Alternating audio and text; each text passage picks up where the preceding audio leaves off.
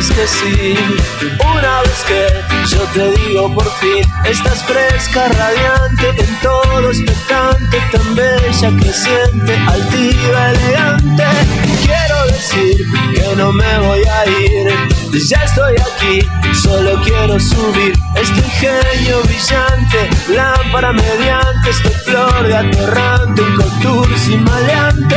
No sabes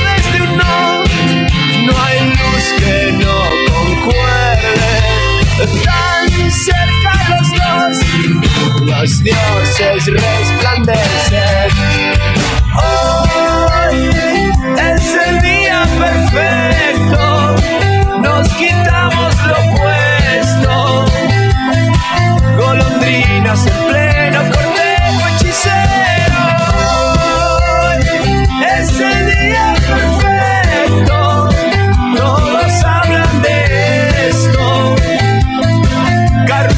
de los sueños. Hola, hola, ¿qué tal? Muy, pero muy buenas tardes. Bienvenidos a una nueva emisión de Rebeldes en Patas, acá por Radio La Madriguera. Como todos los lunes de 5 a 7 de la tarde. Hola Aldana, ¿cómo andás? Hola Matías, todo bien, la verdad que con un poco de frío. Hace frío de nuevo, ¿no? Sí, está afuera en la calle, está, está fresquito. Acá no, acá está hermoso, la verdad.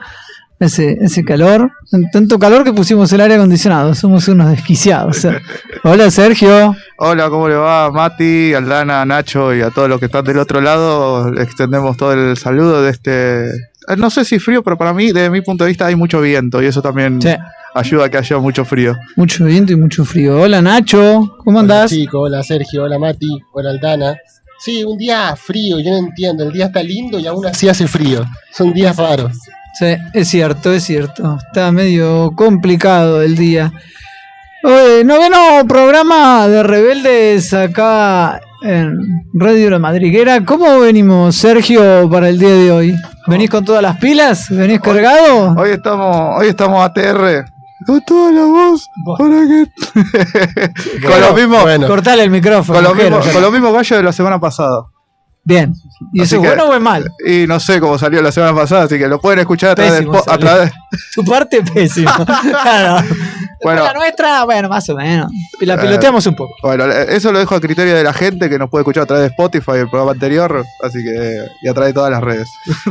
Hablando de eso, Aldana, ¿cómo se puede comunicar la gente con nosotros? Bueno, pueden comunicarse a través del Facebook arroba rebeldes en ok, o a través del Instagram arroba rebeldes en.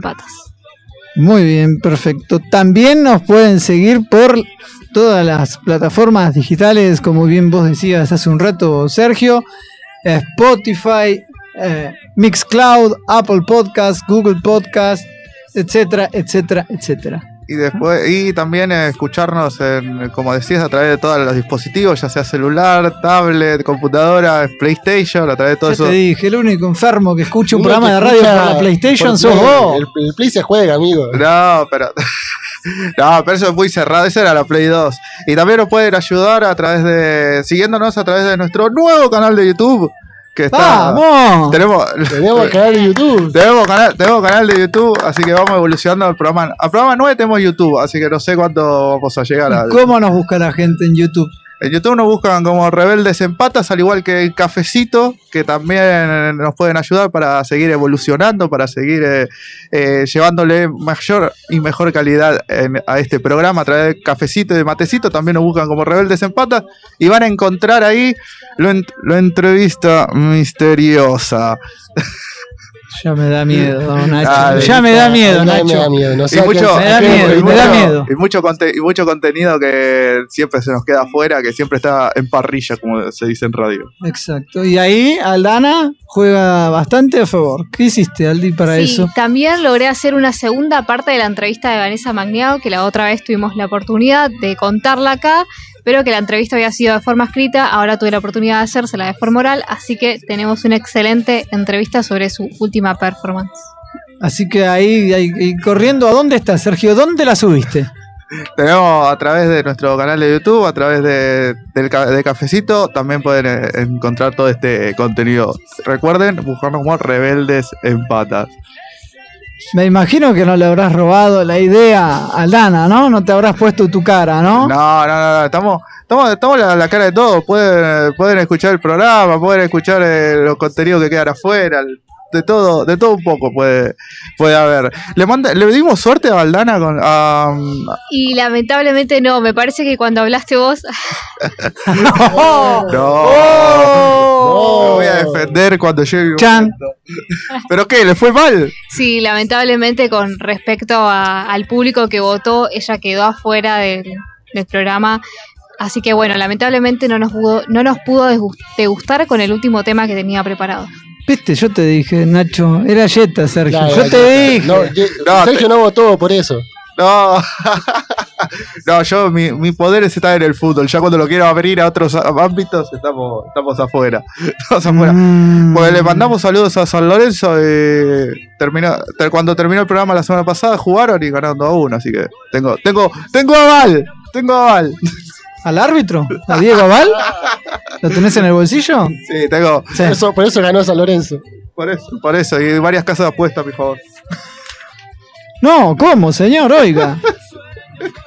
Bueno, ¿Dónde se metió? vamos a empezar por, por la parte importante y seria de este programa. Así que, eh, Jero, buenas, ¿cómo va? Capo, llega corriendo, pero llega. El tipo está firme, fi- siempre firme junto al pueblo, siempre firme junto a rebeldes. Así que hay que aplaudirlo, ¿no? Gente. Vamos a aplaudir. Vamos. Y ahí se pone colorado, él, mirá, mirá. Más colorado que nuestro cartel de aire. Che, en todas las radios digitales, viste que hay un micrófono para el, para el operador. Acá tiene que Ah. haber uno. Vamos. Hace una vaquita y compralo, Obvio. Sergio.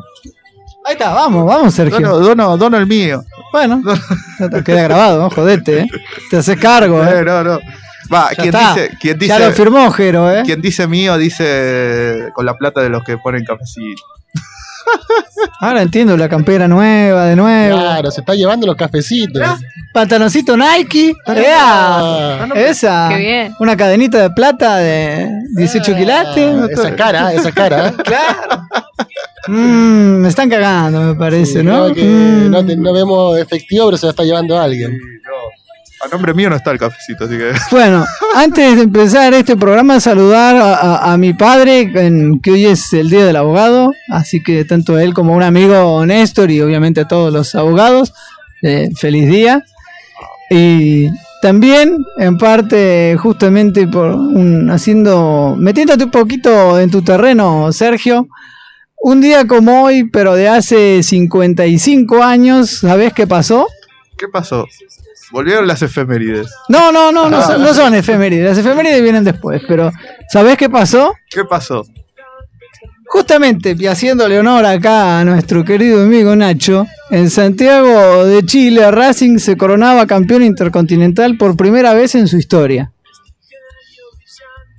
Bien, bien. Qué lindo, qué lindo. Racing, recordemos que es el primer grande de Argentina. Sí. El primer equipo en salir heptacampeón, o sea, siete veces campeón, y en tener la primera intercontinental, justamente en un partido definitorio ante el Celtic de Escocia, con un golazo del Chango Cárdenas, que le da la victoria, justamente. ¿Te acordás, Sergio? Debe estar quemado el fílmico, ¿viste? De, de tanto que lo pasaron, ¿viste? Debe estar quemado. Por eso no, por eso lo recordamos a través de la radio. Porque... ¿Por qué? No, ¿Por qué no se puede hablar en serio con vos? No, pero está. No se puede hablar en serio con vos. Más respeto con Racing. Claro, el primer equipo grande de Argentina. Después, bueno, sí, hoy, hoy por hoy uno dice un grande Argentina y piensa en Boca y en River, obvio. Sí, sí, sí. Pero bueno, pero Racing e Independiente también fue- fueron o son grandes. Y bueno, y San Lorenzo también. Bah, dicen. Decirte. Estamos en Boedo, por eso. Estamos en Boedo, hay que, hay que respetar. Le mandamos saludos a la gente de San Lorenzo. Pero también te, te- te quiero agregar que, como decís, el equipo de José fue considerado como uno de los grandes equipos de la historia del fútbol argentino. Y no solamente por consagrarse campeón del mundo ante, ante el Secti de Escocia, que le avisamos a todos los hinchas de, de Racing que es verde y, y blanca la, la camiseta, por las dudas, porque se ve todo en blanco y negro.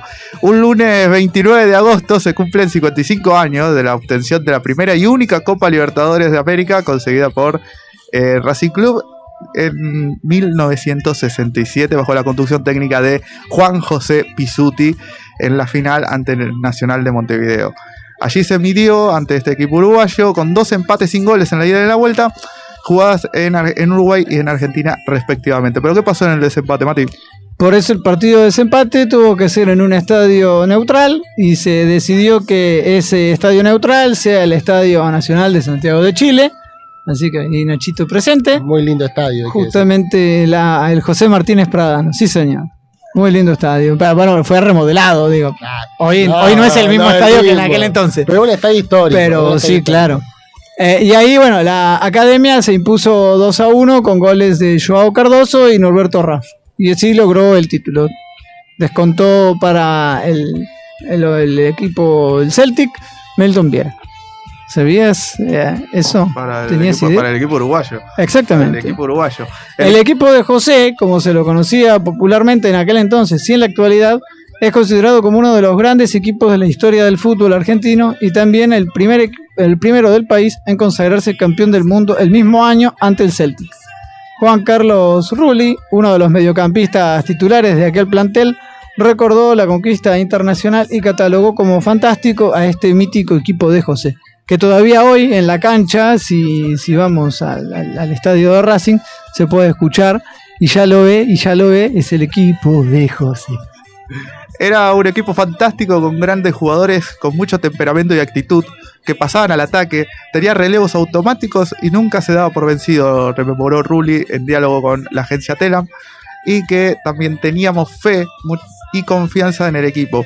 Pero había que jugar los partidos, jugábamos de igual a igual en todos lados y tenía buenos intérpretes en todas las líneas, continuó recordando el- este exfutbolista nacido en La Pampa, en Santa Rosa. Fue un título importante para nosotros y me atrevo a decir que para el fútbol argentino porque ese equipo fue posteriormente el primer campeón del mundo. José Pisuti tuvo el acierto de cambiar de posición a varios jugadores, entre ellos a Roberto Perfumo, al Coco Basile y el Panadero Díaz. Y fue el primer equipo argentino en jugar con el sistema táctico 4-3-3, un sistema táctico que hoy, eh, que hasta, que hasta Muy el día de hoy se sigue usando, es muy popular. Muy, muy entre- popular. Pizzuti justamente tenía una gran capacidad como técnico, hablaba lo justo y lo necesario e impuso su disciplina que hasta ese momento no había en el plantel. Concluyó sobre uno de los máximos ídolos de la institución de Avellaneda. Humberto Maschio, otro de los grandes referentes de ese emblemático equipo, también recordó aquel logro continental al que tildó como una de las grandes alegrías de su vida como futbolista. Haber consagrado Oco, esa Copa Libertadores con Racing fue una de las alegrías de mi vida como jugador y eso que tuve, eh, por suerte, varias de estas alegrías, aseguró el, el Bocha Maschio en justamente charla con Telam. Ese equipo era muy unido, corrían todos y tenía un medio campo espectacular y una defensa muy fuerte. Analizó, llegaban todos al ataque, tanto los defensores como los mediocampistas, y cuando se perdía la pelota, colaboraban todos. Por eso se lo recuerda como un equipo solidario. Algo que lamentablemente eso, Sergio, en, la actualidad no se ve. ¿no? Eso hay mucho individualismo y mucho en el fútbol, en el fútbol actual. a nivel mundial, A nivel igual, no solo a nivel argentino. Sí, digo, ¿no? poco- pocos equipos sólidos en el cual, en el cual se pre- predomine la, el juego colectivo. Y además como- pensá que en este, en estos momentos los equipos como Racing, por ejemplo, Boca, River, etcétera, salían de memoria porque jugaban todo el tiempo, los, todos los años los mismos jugadores. Era muy raro que hubiera ventas, eh, algo que hoy es no- moneda corriente, ¿no? Claro, se, se le daba mucho valor al fútbol argentino y sobre todo no estaba tan, tan popular eh, o tan masivo el fútbol europeo como un fútbol de elite y de, y de referencia, cuando estos casos son eh, excepciones que terminaban revolucionando el fútbol mundial. También se destacó sobre la importancia de Juan José Pisuti al frente del plantel, que era, que era muy amigo, muy severo y ordenado como técnico. Era un fenómeno y también te enseñaba de la vida y qué hacer con la plata, comentó Maschio en esta, en esta misma charla con la agencia Telam. Pisuti era un, genio, nunca te hablaba de los rivales, solo una vez lo hizo cuando jugábamos la final de Intercontinental contra el Celtic, nos dio una libreta con información de ese equipo Y también José me llamó para hacer la pausa del equipo porque era muy rápido y mi función era ordenar el equipo según él era una revolución en el fútbol argentino por la velocidad que tenía. Después también eh, eh, el Bochamaschio dijo, cuando volví a Racing para retirarme dignamente, pero me encontré con un equipo fenomenal y que venía de 14 partidos sin derrotas. Y después perdimos, pudimos conseguir la Copa Libertadores y después de ella la primera Copa del Mundo para nuestro país. Concluyó el Bochamaschio. Recordemos que Juan Carlos Rulli disputó 18 de los 20 encuentros jugados por Racing en aquella Copa Libertadores y no anotó goles, mientras que el Bocha jugó 17 partidos y consiguió 6 tantos. Ambos futbolistas además consiguieron con Racing el torneo de primera división en Argentina en el 66 y la Intercontinental del año siguiente en el 67. Esa- esas campañas históricas que muy pocas veces se repiten, ¿no? Creo, creo que la última, la última grande fue la del, bueno, la de Gallardo últimamente, bueno, que salvo que no tuvo la Copa, el torneo local, ¿no? Que equipos como más contemporáneos, creo el único así, re- recordando rápidamente, el de Bianchi, que ganó Copa, Copa local y después a partir de ahí empezó a, a generar una, una revolución tal en el fútbol, en el fútbol argentino. ¿no? Re- recalco también el equipo, un poco, un poco también el Boca de mitad del 2000, pero no fue la campaña de un, de un solo técnico, sino también sino de varios, de Coco Basile primero y después de, de Russo en- a la altura del 2005 al 2007. Este, el equipo de José fue uno de los primeros que, que era muy común en el fútbol argentino ver, en el fútbol argentino antiguo, ver esas campañas que arrancaban y después terminaban en la selección. No es el caso del equipo de José, pero sí el caso Sí, de claro. Menotti, de Vilar. Es más, fíjate que, bueno, Racing tiene la camiseta celeste y blanca, igual, obviamente, que la selección, ¿no?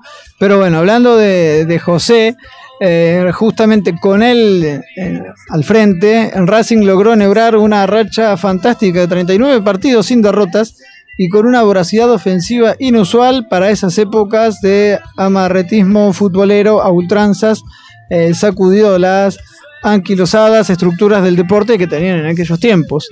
La academia era un canto al ataque. Todos iban al frente y solo Perfumo, un 2 de una categoría descomunal, se quedaba atrás como el último bastión de un equipo que iba al frente sin importar que se desprotegiera en el fondo. Claro, sabés cómo pegaba, ¿no? Sabés cómo defendía, ¿no? pasaba- Como- pasaba como un el- verdadero defensor, como debería jugar un defensor. Sí. La verdad es que el, el equipo de José hizo historia. Se consagró con 61 puntos contra 56 de River en 38 fechas de una campaña que incluyó 24 triunfos, 3 empates y un solo, y un solo partido que fue derrota. Eh, entre tantos otros jugadores, la- los más habituales titulares eran Cejas en el arco, Oscar Martínez en la defensa, junto con Perfume, el Coco Basile y el Panadero Díaz, Rulli, Miguel Ángel Mori, Rodríguez y Maschio. Ahí adelante Martinoli y el Chango Cárdenas. Bien, un equipo, un equipo que costó mucho. El dato que tirabas de los, de los 39 partidos invictos tuvo que pasar eh, casi 30 años para que se supere con el, con el Boca de, la campaña de Boca de Bianchi del 98 al 99. Así que fue un equipo que dejó la vara muy, muy alta en el fútbol argentino durante mucho tiempo. Y después, bueno, cuando tuvo su última etapa fue hasta 1993 y después trabajó en las divisiones inferiores en el predio Tita Matiusi. Siempre estuvo cuando Racing lo necesitó. Recordemos que José lamentablemente se fue en el año 2020, en el inicio de la pandemia, a los 92 años. Una verdadera leyenda de, de la academia que, que tuvo su, su homenaje bien merecido en, en el cilindro como debe ser y bueno, y aquí ya que justamente un día como hoy cumplía con, con esta primera Libertadores y después la Intercontinental, un merecido recuerdo para, para todos los hinchas de Racing, para mi vieja que, que es la primera, para un amigo, para Pablito que también es un hincha fanático de Racing y para todos los, los hinchas de Racing. Sí, para toda Avellaneda. Porque vos siempre sí. bardeás a, a No, Independiente, y bueno, bueno. también le corresponde, aunque sea un recuerdo, no una bardeada, pero sí un recuerdo a, a los hinchas de, de Racing, ¿no? Sí. Y qué mejor que despedirlo eh, esta, esta sección del programa que de este modo. A ver, Jero.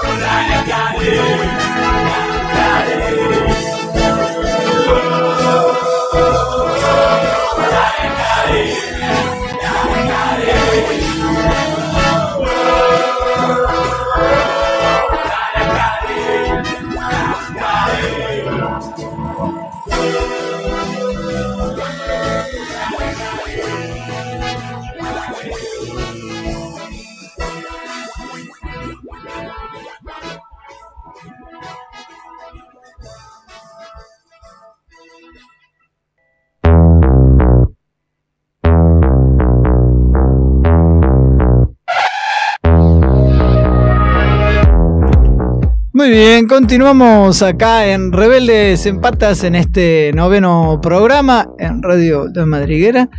¿Cómo es eso de la iglesia y del casamiento, Sergio? ¿Qué dijiste? No entendí. Dale, Explícalo, no, no, explícalo. Porque estábamos charlando detrás de cámara, como. Atrás de cámara, ¿qué cámara? Detrás de, bueno, detrás El del micrófono. micrófono, detrás, detrás de, fuera del aire. De fuera del aire también tenemos vida. Ahí está, ahí me gusta. Y salvo, salvo que Hay que subirlo a cafecito, eso también. estamos en las charlas entre cortes, tenemos que echarle exclusivas en cafecito. Pero mm, estaba explicando por qué se da en las, como en las, en las, en los casamientos católicos, por qué se da la división entre familia de la novia y familia del novio. Y bueno, porque, el- porque hay una teoría psicológica que Psicológica, científicamente comprobada. y psicología, es, una ciencia de psicología, así Sí, que está sé, científicamente eso. comprobado. Ok, Muy bien. En Voy a que preguntar igual, Nacho, mi psicólogo. Sí, hay que- Por la duda, por la, por la duda, porque para garantizar la, la- por qué se, por qué se, la mujer se casaba virgen y por qué se dividía, en la ceremonia se dividía de esa manera, era porque el macho alfa ¿De qué manera? Se dividía la familia de la novia y la familia del novio, como la película, ¿viste? La familia de la novia. El, macho alfa de la comunidad B, que vendría a ser la mujer, entrega a la hembra eh, virgen y fructífera, vamos a decirle, no me sale otra palabra, de la, de, la comunidad B, se la entrega al macho alfa de la comunidad A, que vendría a ser el novio. Y el testigo es el. Y el testigo de, de- que garantiza esa relación es el, el- Tiene que haber un testigo, y ese es el rol de la iglesia. ¿Y pero para qué están los testigos a los cuales Y vos bueno, llamás lo- cuando te casás? Y bueno, los testigos son para, para ganar. son amigos tuyos. por No, porque general. son representantes terrenales de. Está el representante de, de Dios y el representante terren, los representantes terrenales, que son dos por, por comunidad, comunidad y comunidad B. Y Nacho dice que. No, no, no lo entendí, no lo entendí. ¿Puedo mandar un saludo pa- para cortar el rollo? Dale. ¿Qué va a mandar? Está re interesante el tema. eh. Pero está interesante. El otro día, el otro día, ¿podemos grabar las cenas eh, mensuales? Sí, Eso también para exclusivo para cafecito. dale. las grabamos sí, Dale. y las, las repartimos. Tengo que esperar que venga Joaquín. Sí. sí. En dos horas y media llega, Joaco, sí. Pero, pero Llega a bueno. cerrar, llega a cerrar. Bueno, vayamos a lo importante. Hoy, un día como hoy, también se estrenaba, llegaba al mundo Netflix. ¿Sabían, no? Como distribuidora de DVDs. Sí, yo me enteré en el 97. se- Sí. Quería hacer competencia de Blockbuster. Blockbuster le dijo, te compro por un millón de dólares. Y le dijo, nah, vos te vas a caer en cualquier momento. Y después fue al revés. Netflix terminó comprando Blockbuster. Sí. Sí, las ideas de la tecnología. Exactamente. Pero bueno, ¿en qué, ¿qué estrenos hay hoy, esta semana, Aldana? Los estrenos para Netflix, a partir de hoy va a estar disponible la película La Jefa, que es española y sigue la historia de Sofía, una joven que quedó embarazada por error y cuando se lo cuenta a su jefa, esta le propone un acuerdo. ¿Cuál es el acuerdo? Comprarle al bebé. Pero en el contrato que firman se establece que Sofía pasará todo el tiempo de gestación en casa de su jefa, porque obviamente es algo ilegal comprar un bebé, Sí, claro. entonces no lo puede saber nadie. Pero el problema empieza acá cuando ella se da cuenta que termina siendo prisionera. No, no encuentra libertad, está completamente encerrada en esa casa. La verdad Como que te- como- le gusta, como, como vos, Sergio, te gusta, ¿no? Esas series picantes te gustan, ¿no? Sí, ¿Cuánto como- a La yugular, a la yugular. ¿Cuánto? película. Sí, sí. ¿Cuánto, ¿Cuánto valdrías vos? Así, si te tenés que poner un precio, o sea. eh, 10 centavos A y- vos y, te- es- y es caro. Yo tengo que pagar. ¿Por qué? Claro, alguien te claro, alguien tiene que poner por vos de No se- bebé. eso- con eso No, no se yo jode, re- Sergio. Yo, re- yo re, re, re. Un millón de dólares para abajo. Ah, Aguanta. Pero Nada más que un millón de máximo, dólares. como máximo, eh. boludo. Dale, y si encima va a quedar prisionera mi vieja, por lo menos eh, se gane un palo verde, amigo. Pero, boludo. todo, todo monetizado. Pero nunca la vas a conocer. Exacto. eh, pero- claro, pero- Nunca vas a saber que realmente Y es tu mamá. bueno, claro. la vida nace de la concepción. Bueno, para- rompiste el micrófono. Ves que sos un viajar, quiere viajar al. Ah, vos, querías regalar un micrófono a la radio, bueno, ahora vas a tener Bueno. que regalar dos. Obligatoriamente. Claro, obligatorio. Auspiciado por. Una película realmente interesante, pero también fuerte. Es, es esta que, que acabo de recomendar. Tiene igual buena pinta. Ya está disponible a partir de hoy, dijiste, ¿no? Exactamente. Y para el 31 de agosto va a estar disponible Yo estuve aquí. Es una película que cuenta la vida de un joven grafitero que vandaliza los hogares de la elite de Londres para plasmar su arte. Pero cuando descubre el oscuro secreto de un juez, se embarca en una travesía que también pone en peligro su círculo más cercano. Es lo que pasa cuando descubrís secretos oscuros de la gente que tiene poder. Sí, sí, claro. Obviamente te van a ir a buscar por todos lados. Y también está disponible para el 31 de agosto América vs. América, que es una serie documental que trata sobre el popular equipo mexicano Las Águilas, equipo de fútbol obviamente, y explora cómo se vive desde adentro en la presión, la, la presión del club, de en los entrenamientos, todo es exactamente. Y también son- nada más que son seis episodios. Cortita, una miniserie. Eh, Como, como hacer Estadio Azteca, como. claro. claro. Sí, es el estadio de Zacatecas. No, Azteca. Azteca, Azteca, Azteca. Donde- Azteca. Donde Bueno, metió Azteca. el gol eh, a los ingleses el Diego. Exacto. Claro. Ah, ahí fue. Ah, sí, claro, sí. México 86. Exacto. Sí, Esto- eso está- bueno. Donde, Cala- donde Calamaro entró y quedó duro. Viste que está el tema del Estadio Azteca que dice eso. Sí. Siempre, siempre, siempre, la embarra, te das así. cuenta, siempre Pero- se desbarranca y se va solo. Y, y lo que estábamos construyendo, que era más o menos bueno, Claro, claro. Hablamos de Se fútbol. que No, no, tira para abajo. claro. La que estaba buena hablando del América, Aldi, Control Z, ¿la terminaste de ver? No, ¿La no serie? la pude terminar de ver, pero venía muy buena Bueno, hasta la segunda temporada. Terminá de verla porque en un momento uno de los personajes logra jugar ahí en el Estadio Azteca porque el padre es director técnico y te muestran todo, el, te muestran el estadio, la- las instalaciones de entrenamiento, todo. Las guitas que habrán puesto, ¿no? Sí. ¿Vos qué decís, Sergio? Para participar ahí. Control Z, ¿por qué se llama Control Z? La película. La serie. Aldana te lo va a explicar mejor Tiene que, que yo. ver un poco con la generación Z. Ah, Exacto, Ah. Porque pero son todos jóvenes de 17, un poquito sí, menos. en etapa 15, de 16. secundaria, de- ¿no?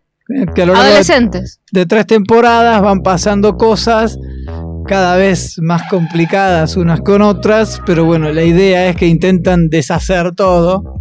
Control Z en la computadora es deshacer. claro, claro. No, yo como de- pensé que era Control Z, venir recomendando cosas de zombies, Resident Evil. También, Pensé que era de claro, zombies, amigo. pero no. Ah, no tenés idea de qué se trata la serie. No, la verdad. no Oh, sé. mirala, mirala, mirala que está buena. Y vos mirá serie- la tercera temporada que está buena. Sí, muy similar a Rebelde, adolescentes, también similar a, a Elite. Pero un poco más, más fuerte, ¿no? Por, por todo Sí, lo que cuando va se empiezan a filtrar claro. secretos. De... Bueno, y cómo termina la segunda temporada, ni hablar. Sí, no se puede hacer Con la spoiler. directora, ¿no? No, claro. ya- ya la vamos a hacer. spoiler, Spoiler, hagan spoiler. spoiler, Claro. No, no se puede hacer spoiler, no. Es un cafecito en todo caso. Si alguien quiere. Exacto, claro. Está Es bien. más barato claro. que la. Un cafecito es barato. Es más barato que la. Pusimos, pusimos montos hiper accesibles. Sí, Che, tenés que subir esos precios. Sergio. Digo, ¿eh? Claro, claro. Subir La los precios. inflación, la La inflación. inflación. Hablando de inflación, ¿qué, ¿vieron que, qué pasó con Netflix? ¿Qué, ¿Qué quiere hacer Netflix? Bueno, Netflix, por todo este tema de los aumentos y que muchos están pasando a otras plataformas, hay un nuevo plan, pero que tiene publicidad. Obviamente, si quieren bajar los costos, se tienen que solventar con la publicidad. Entonces, este va a ser más barato que el más básico actual, pero va a contar con publicidad en la mayoría de las producciones del catálogo. Y la opción será para cualquiera de los planes, ya sea el básico, el estándar o el premium. Se estima que este nuevo plan llegará a principios de 2023. Así que falta poco para que llegue. Pero la buena noticia de esto es que los comerciales que serán agregados no estarán en todas las producciones. Los que no van a tener este tipo de publicidades van a ser los programas infantiles y las películas de contenido original de Netflix. Esto pasa porque Netflix tiene en su catálogo muchas producciones que son de otras plataformas aparte, entonces no tienen los derechos para ponerle publicidad. Lo cual eso nos ayudaría a los que, no, los que tengamos ese, ese plan con publicidad. Y la mala noticia de esto es que los suscriptores no podrán descargar películas ni series. que eso es algo que ayudaba cuando no estabas en un lugar donde no tenías internet y podías ver la- las series. Y ahora lamentablemente no se va a poder hacer eso y tampoco se van a poder omitir los anuncios, ya que los controles de reproducción no estarán disponibles durante las pausas publicitarias. Eso la verdad que está mal. O sea, porque tenés un, el gratuito, el premium del todo y el y este intermedio. Va- Vas seleccionando. Pasa Sí. también que pe- pensá que, que está perdiendo mucha. O sea, primero fue la- el boom, porque fue el único que lo hizo, esto en América Latina. Pero después empezó toda la competencia: Disney Plus, Star Plus, Paramount Plus, etcétera. Sí, etcétera, ahora hay tantas plataformas que la verdad que cada hay gente que prefiere otras. Por ejemplo, Disney, que me faltó decir Disney una de- también, exacto. de las series, eh, más- uno de los estrenos más importantes en Disney Plus, que es el de Star Wars Andor, que esta, nueva, esta serie explorará la nueva perspectiva de la galaxia de Star Wars, centrándose en el viaje de Cassian Andor para descubrir la diferencia que puede marcar. Esta serie presenta la historia de la creciente rebelión contra el imperio y cómo las personas y los planetas se involucraron, en una era llena de peligros, engaños e intrigas en la que Cassian se embarca en el nuevo camino que está destinado a convertirlo en un héroe rebelde.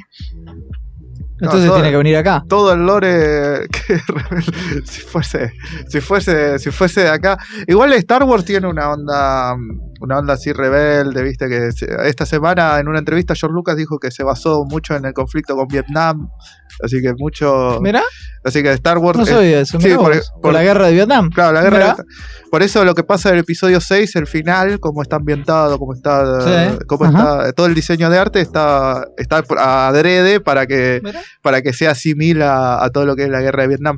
Y, no sabía. y está bueno expandir este pa- por ese lado el, el lore de, de Star Wars. Está, está interesante y ade- además está en, en Disney. Y aunque no sé si va a haber tanta violencia viniendo de Disney o no sé qué, qué decía. Disney Plus. Yo Ajá. creo que sí, porque Tiene que haber. Si tiene no, que haber. ¿Cuál es el chiste si no? Claro. Así que ahí queda a decisión de, de todos si prefieren seguir con Netflix o con otras plataformas. Nacho, ¿qué preferís? Yo, mira, veo mucho Netflix, pero también veo Disney porque me gusta mucho Star Wars, justamente. Claro. Sé, consumo bastante Disney. Eh, también ne- co- consumo una, una plataforma no muy conocida que se llama Crunchyroll. Que para Uh, ver Sí, anime. el de anime. anime, sí, Sí, claro. esa- esa Bien. No, tenemos, Bien ahí. tenemos un otaku en la mesa. Yo- Vamos. Sí, vamos, Hasta. Jero, hasta Jero te banca, te bancamos todos, mirá, Pará, vamos. pará, pará. ¿Otaku, otaku bien o profundo? No, No, soy como un otaku nueva generación. Empecé hace tres Sakura años. a ver anime. Carcaptor, sí, Ah, sí, de chico vi anime así como Randy Claro. Medio, Sakura, Conan. Claro. Cosas así. Pero no tenés lista de, de waifus y juzbandos. No, no, no. no. Ah, listo, listo, soy- no, no, soy- un otaku. Eh, Por no, eso, moderado. sociedad. Sí, waifus y juzbandos. Sí, no son cosas turbias.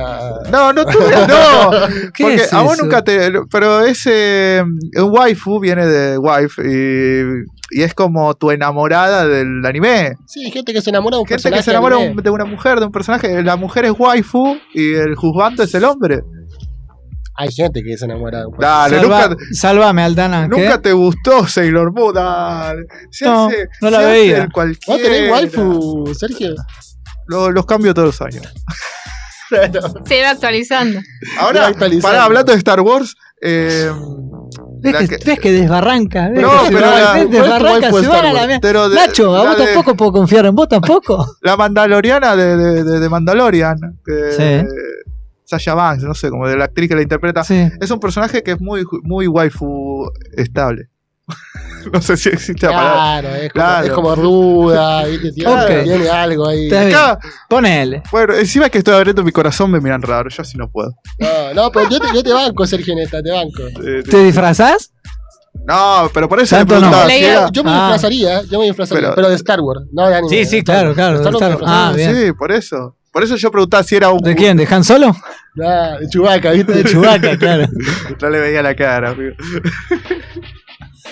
Dios, qué mal que están. Igual, igual, volviendo. Esas volviendo al- generaciones modernas. Ah, No, pero, pero vos, eh, vos te, te habrás disfrazado de los Power Rangers los 90, dale. claro. Dejate de joder. No, Porque eso, es cosplay. Fue No. cosplay de algo. Halloween, ah, ¿verdad? que no celebran Halloween, chicos? Dale.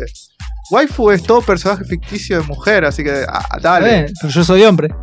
Pero de Pequeñas pero- diferencias. Pero nunca, dale, nunca te gustó la, la, la Power Ranger rosa. No, Bueno, está bien. como Power Ranger no, como actriz sí. Claro. Bueno, es distinto. Es un todo, es un todo. No. Pero bueno, Aldana, entonces, ¿qué con Netflix? ¿Qué, qué va a pasar con Netflix? ¿Vos qué pensás? Y yo pienso que a su vez esto va a ser un poco bueno para aquellos que no podían pagar un precio tan alto, porque lo importante a, a remarcar también acá es que el costo por, por este plan con publicidad va a ir de los 7, de los 5 a 7 dólares. Y actualmente el plan Saladito. más económico estaba de los, de los 9 dólares y el que estaba más estándar, que te permitía dos cuentas, ya estaba a 15 dólares. Y obviamente el, Sí, claro, el premium en el que te el- permite las, 4K. las cuatro cuentas estaba a 19 dólares.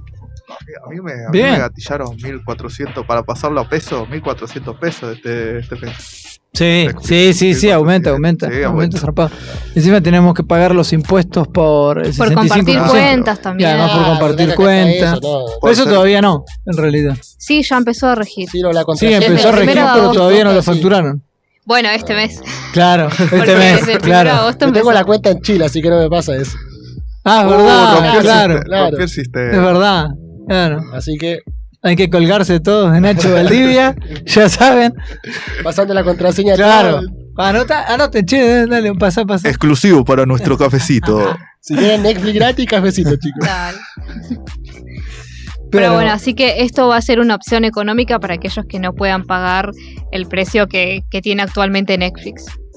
que, insisto, ya está bastante saladito. Con todos impuestos y todo. No sé si una buena estrategia de Netflix de hacer eso, porque YouTube tú tampoco ves la publicidad que te entregan, no, no te queda en la cabeza. Sí, pero tenés que poner omitir todo el Ah. tiempo. Pero acá ni siquiera vas a poder omitirlo. Claro, acá vas a tener que esperar hasta que termine la publicidad. O sea, te Siento- dormís en el medio. Siento que le No, puede generar rechazo a la gente de tanta publicidad encima. Claro, Claro, no hay tienes razón, Jero. No hay ningún adblocker, un publicador de publicidad que te salve. Es cierto. Bueno, pero te podés, te podés, te podés quedar enganchado aprendiéndote los jingles de la publicidad. de- Sí, re. El, Yo me más divertido no hay.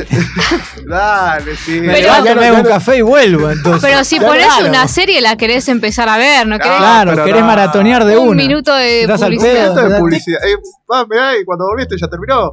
Ah, No. no sé, capaz que son 20 minutos. Y YouTube sí, ¿cuánto, cuánto- cada ¿cuánto tiempo cortarían la publicidad?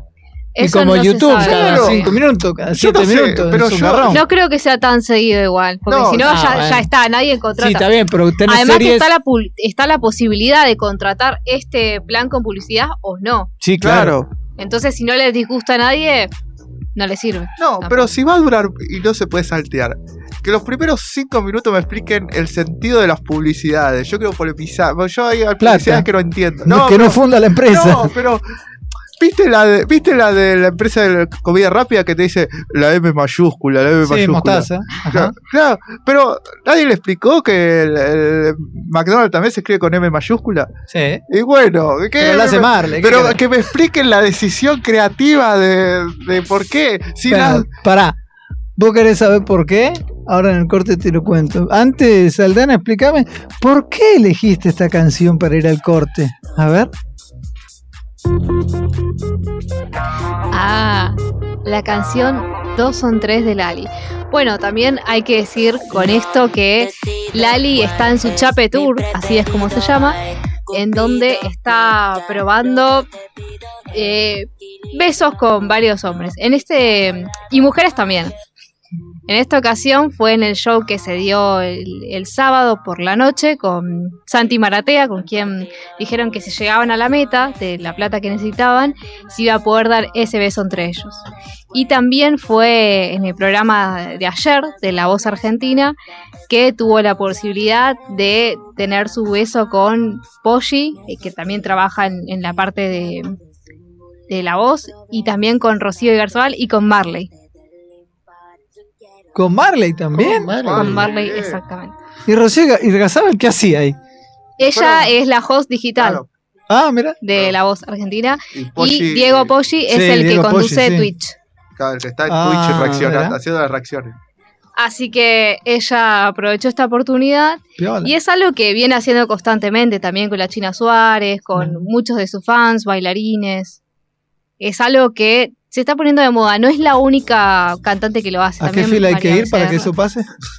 Así sacamos ¿Cuánto entrada. No te van a dejar pasar a tu casa. No, Así, pero- ah, no pero importa, ¿por qué tan-. Depende de la entrada también, Pero sale. Claro, ¿Por qué tan así? claro. Y sí. ¿Pero por qué? ¿Vos no? No, yo quiero ir al Motomami Tour, ya te dije. La semana pasada estuve echando.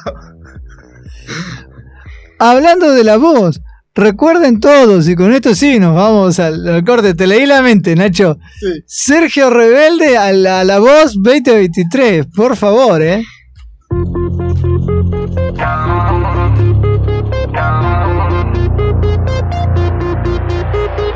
No decido cuál es mi preferido. Ay, Cupido, flecha, los dos te pido. Equilibrio, uno de cada lado. Hay equipo y yo soy un buen partido. Pulsaciones siento latirme de dos corazones. Cuento con los dedos muchas más razones para escaparnos ya de este lugar. Mejor que dos son tres, me aburre el singular. Probemos esta vez la suerte del impar. Yo quiero, ah, yo quiero todo. Mejor que dos son tres, me aburre el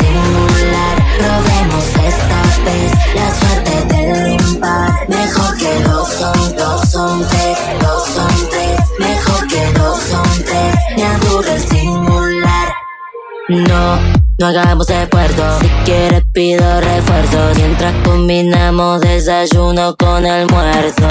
Tengo la receta que te cambia el universo. Si estamos todos de acuerdo, nos ponemos bien perversos. Ven conmigo, te hago lugar, amigo. Desde el lío quiero que haya testigos. Sigo, sigo hasta el final. Así consigo llegar mi objetivo. Mejor que dos son tres, me aburre el singular. Probemos esta vez la suerte del impar. Mejor que dos son, dos son tres, dos son tres. Mejor que dos son tres, me aburre el singular.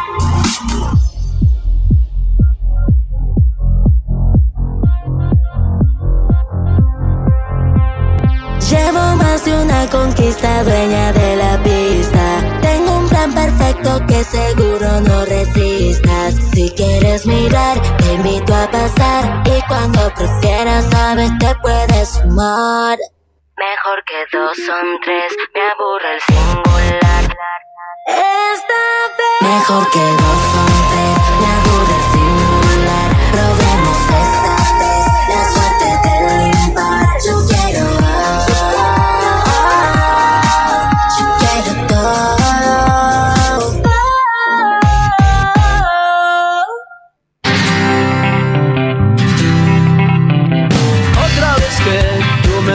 dices que sí, una vez que yo te digo por fin, estás fresca, radiante, en todo expectante, tan bella, creciente, altiva, elegante. Quiero decir que no me voy a ir, ya estoy aquí, solo quiero subir este ingenio brillante, lámpara mediante, este flor de aterrante, un contour sin maleante. No sabes de un no, concuerde. Tan cerca los dos, los dioses resplandecen. Hoy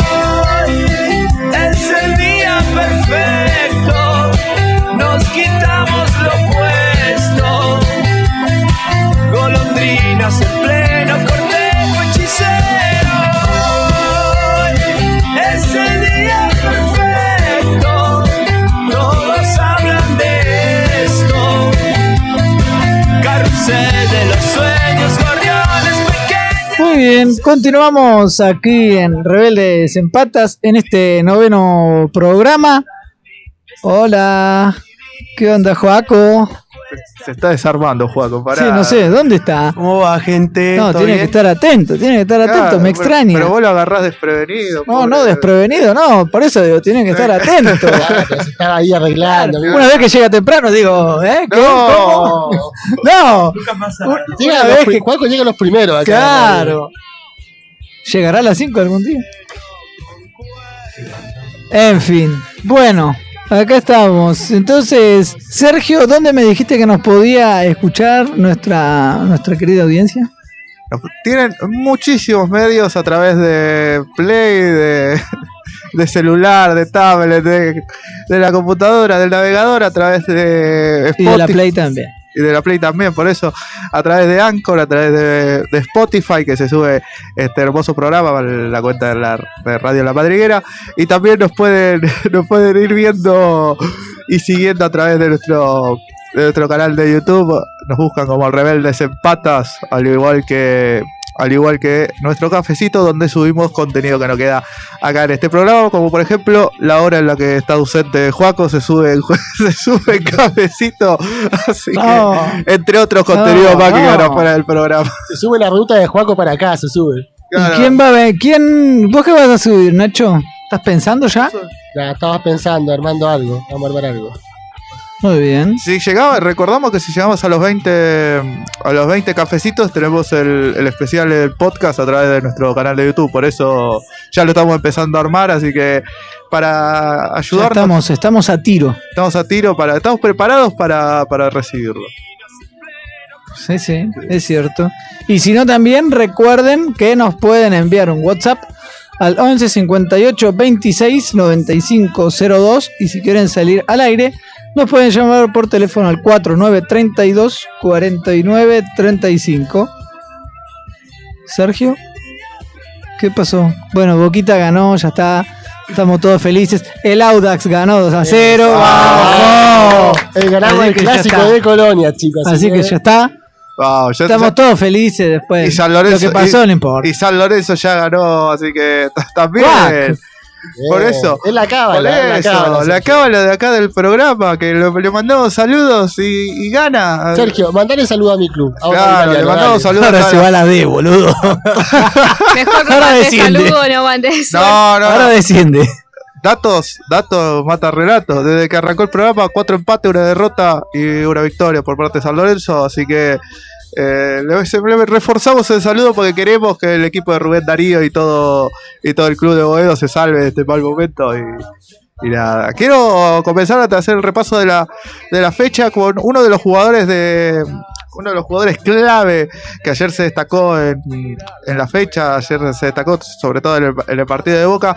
Vamos a ir primero por una parte más social, la parte, la parte que es más, es más que nada también relacionado con lo policial, ¿no? Les mandamos, queremos de parte de toda la hincha de Boca mandarle un saludo a la unidad funcional de instrucción, a la UFI 1 de Esteban Echeverría, ¿no? A cargo del fiscal Andrés Devoto que tiene a su cargo la causa de, de Villa, que le...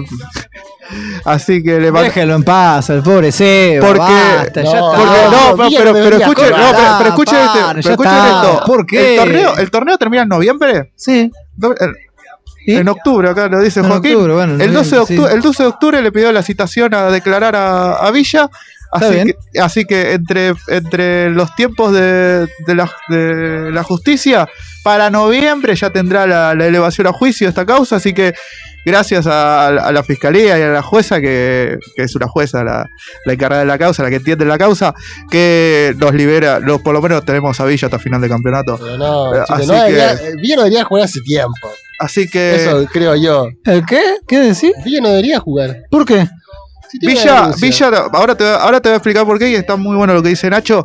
Villa está proce- procesado eh, en la causa y con pedido de elevación a juicio. Sí. ¿Y eso qué quiere decir? Para explicarle, para pasarlo limpio, la fiscalía, junto con, con el abogado defensor de, de- de la víctima, juntaron todas las pruebas necesarias para, para comprobar de que Villa estuvo e hizo lo que hizo. Y la elevación a juicio se pide, se, se pide justamente y está procesado justo- justamente por eso, porque llegó, se, comprobó que Villa hizo lo que hizo. O sea, el- Sí, se lo acusa, se lo acusa con. Se lo acusa, sí. No, no, no, no se lo Pero si acusa. está comprobado, no. No, no, no, se lo, no se lo acusa, está, procesa, está procesado por una causa con respecto a la, a la, la violación con, a- con acceso carnal. Llegó al estado de procesamiento y eso quiere decir que se compró, por- hasta ahora tiene las- los elementos y todas las pruebas suficientes para que para decir que Villa hizo lo que hizo, sobre todo porque ya declaró, Villa reconoció haber estado en el momento, junto con otras pruebas más que entregó la, la Defensoría a lo largo de este tiempo. Eh, está todo, está todo para, preparado para la elevación a juicio. Lo que se está especulando por parte de la defensa de Villa es que mm, se le, se le dicte la prisión preventiva o no.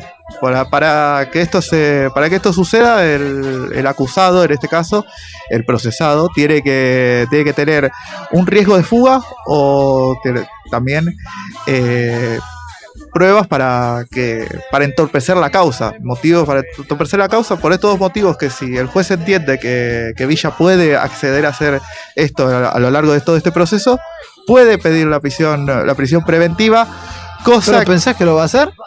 Cosa que eh, tengamos en cuenta la posición del jugador, si la justicia y la presión por parte de la que es muy eh, que está muy presente la, la víctima está muy presente en, en los medios y también el abogado que justo tiene la puntería Villa que ah, encontró un abogado defensor que el de- defensor de la víctima que es lo más antifútbol que hay, que a mí me parece bien, que se, y además que está muy prepuesto y que están poniendo el cuerpo en la, en la causa. A mí lo que me llama la atención es, es eso, que el pedido, el Villa está procesado y todavía el club no tomó cartas en el asunto.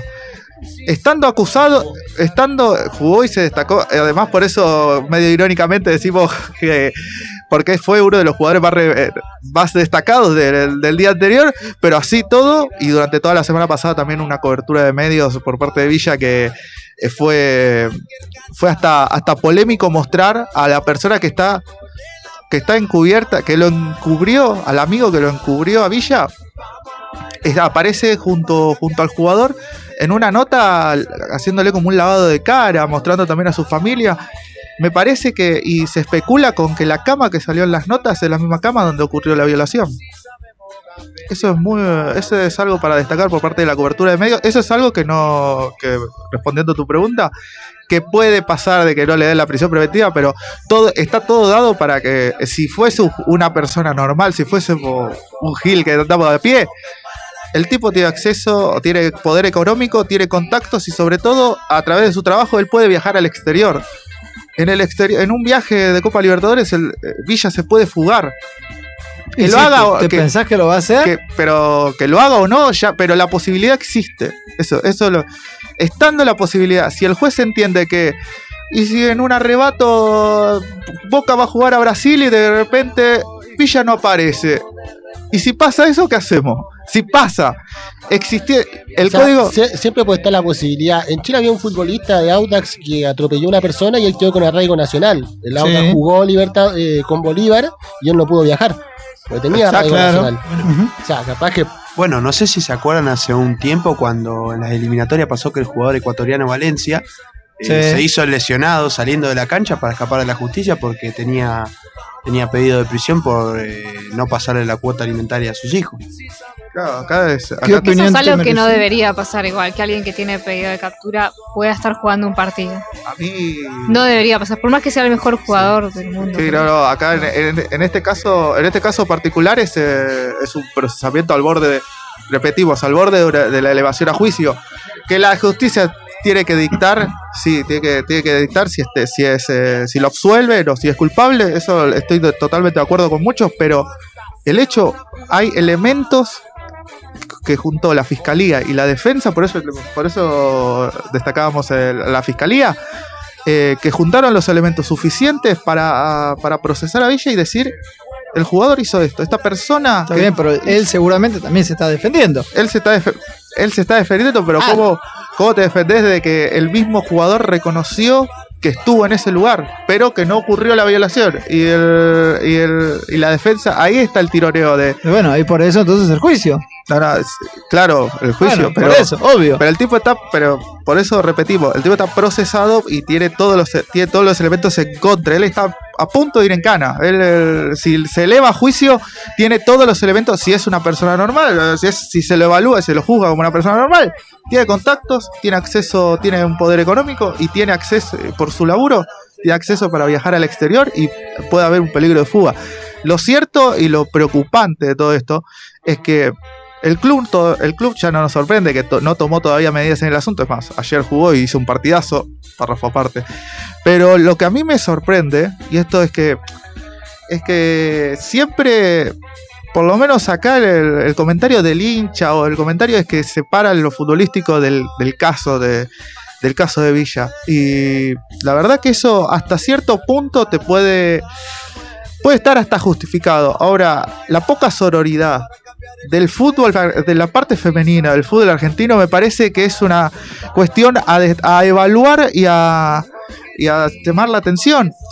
No solamente, a mí me llama la atención que jugadoras importantes del club salgan al lado, estén pegadas al, al plantel.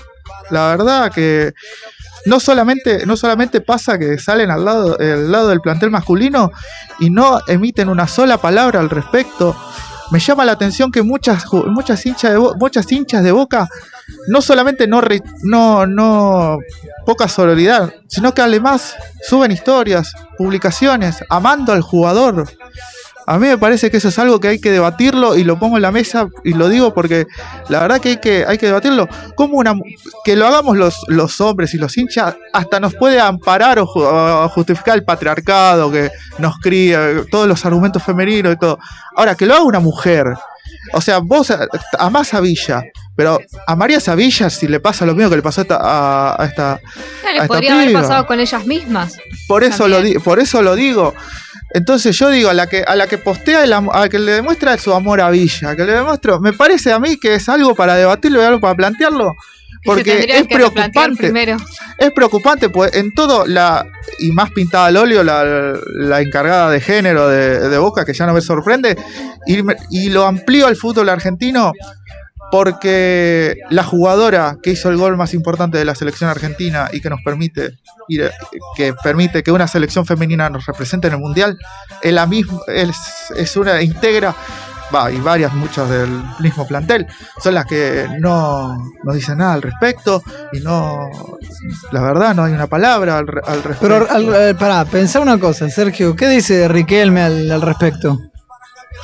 Pero de- Cuando le dicen Volve- todas las cosas que le dicen. Que tienen volve- razón, sí, por supuesto. Si lo hizo y es culpable, sí, por supuesto. volvemos a lo, Merece ser separado y todo lo que vos quieras. Pero ¿qué dice Riquelme? volvemos a lo mismo. En algo para mí sensato, digo.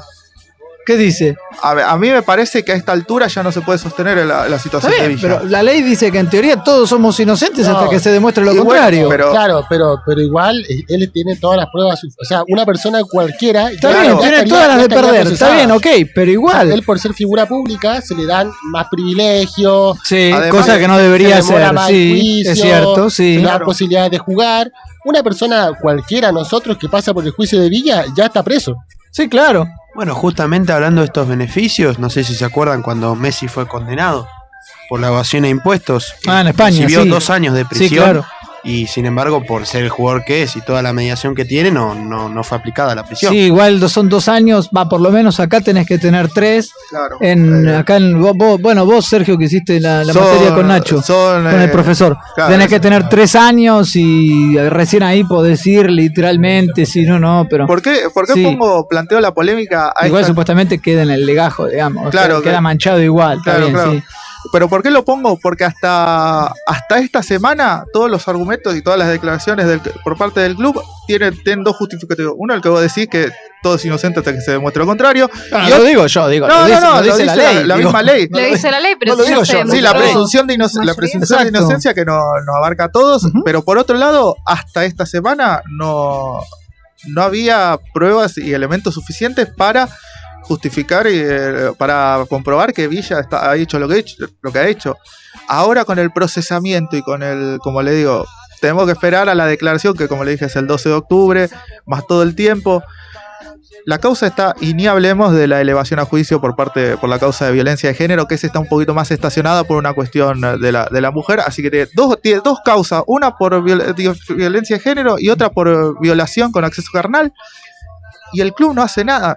Y pongo, y, y no, y no pongo, y no pongo el foco, y pongo el foco donde hay que ponerlo, porque es fácil pegarle a Riquelme, a la comisión de fútbol, al, al club supuestamente, eh, yo amplío también a la parte femenina, no, repito, no de no de- del fútbol argentino, porque hay otros clubes que han hecho dentro de sus posibilidades, como por ejemplo la, eh, la compra de Carbonero a Racing, que las, las feministas del- y la comisión de género de Racing ha hecho lo que hasta donde pudo, pero la parte femenina de Boca, las socias, las hinchas, las jugadoras de fútbol, que son referentes de la selección argentina, ninguna se puso del lado de la piba. Está bien, pero yo ahí te hago una pregunta. ¿Vos no podés separar justamente, como decir, de reconocer, che, este tipo la rompe? Es como separar la obra Sí, del artista. pero Claro. No, pero separás.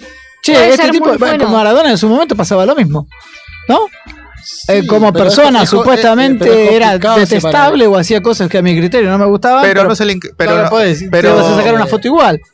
¿O no? puede ser muy bueno en lo que hace, pero la conducta también es Sí, importante. claro, Pero- influye, Sobre sí, todo pero... No se le puede perdonar a alguien por ser bueno en algo, que haga lo que quiera y tú dices, no, pero pará, es buen No, no, nadie dice que músico". perdonárselo.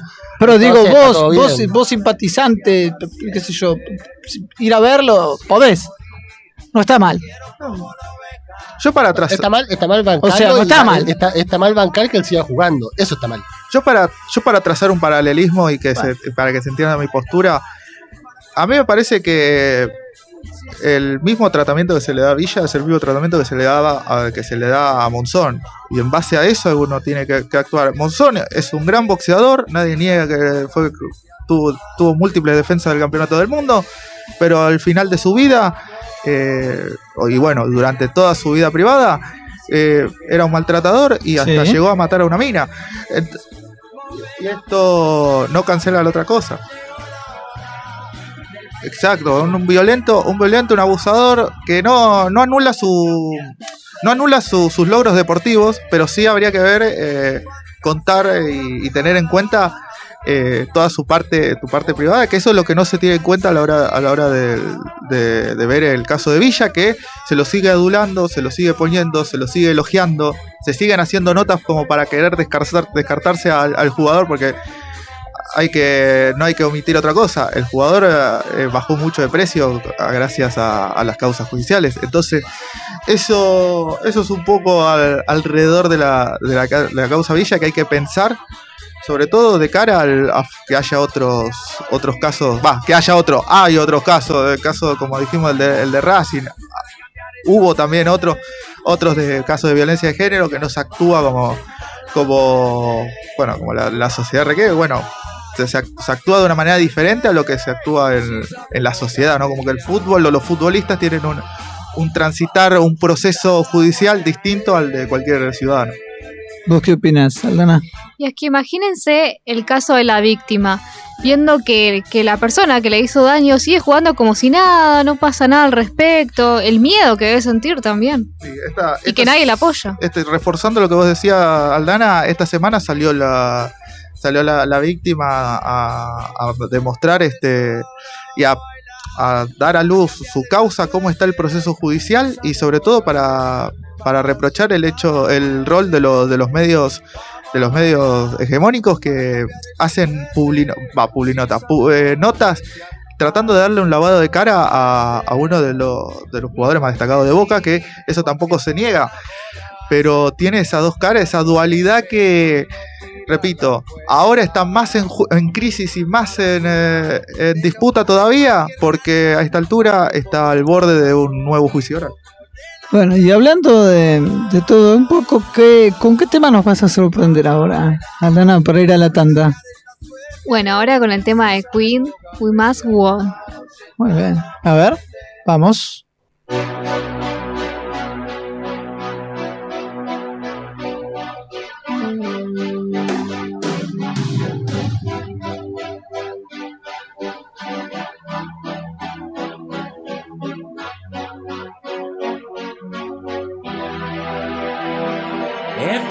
Empty.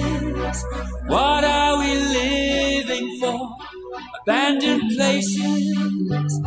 I guess we know the score. On and on. Does anybody know what we are looking for?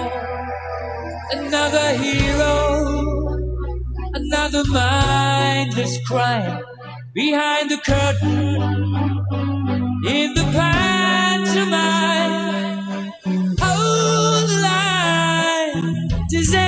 Want to take it anymore? The show must go on. The show must go on. Yeah. Inside my heart is breaking. My makeup may be flaking, but my smile still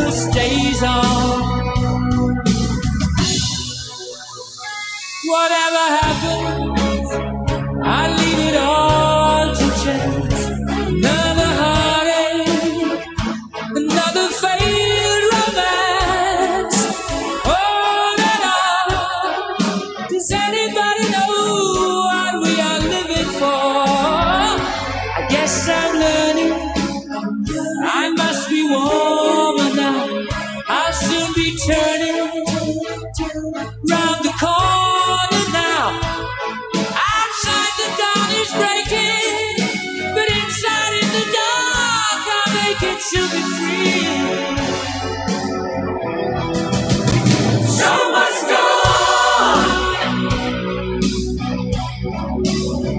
show must go on. Ooh, inside my heart is breaking. My makeup may be flaking, but my smile still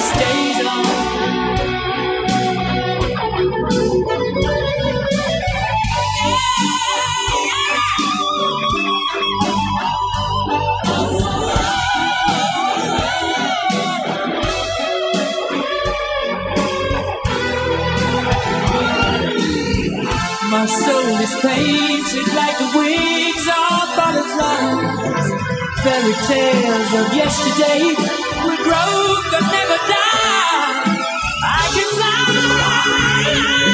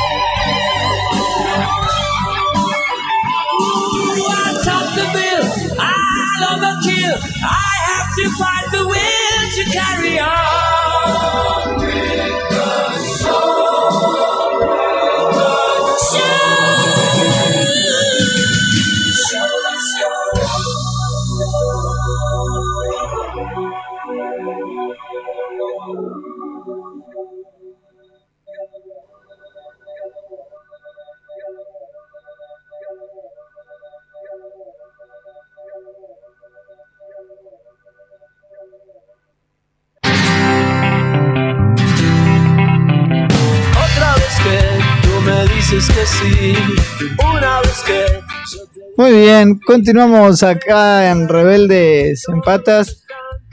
Qué bloque, Sergio, ¿eh? Exclusivo. Qué bloque. Muy bien. Y que entre bloque también, ¿eh? Que corte. Vamos a, a escu- seguir escuchando algunos mensajes. Recuerden que se pueden comunicar con nosotros al 11 de 58 26 95 02. Y ahora, Nachito, ¿con qué nos vas a sorprender? ¿Con qué los sorprendo, chicos? Bueno. ¿han Basta sabido- de guerras. No, no, hoy día traemos... Basta de guerras. No, no, ya no tenemos más conflicto. Ya, basta de conflicto. No, bueno, ustedes saben que este año ha sido un año electoral a nivel mundial. Ha habido muchas elecciones en Colombia, en Costa Rica. El próximo domingo hay plebiscito en Chile. Eh, también hay un referéndum en Cuba. Elecciones parlamentarias a final de, de año en Estados Unidos. Y una de estas elecciones, justamente, la de Brasil.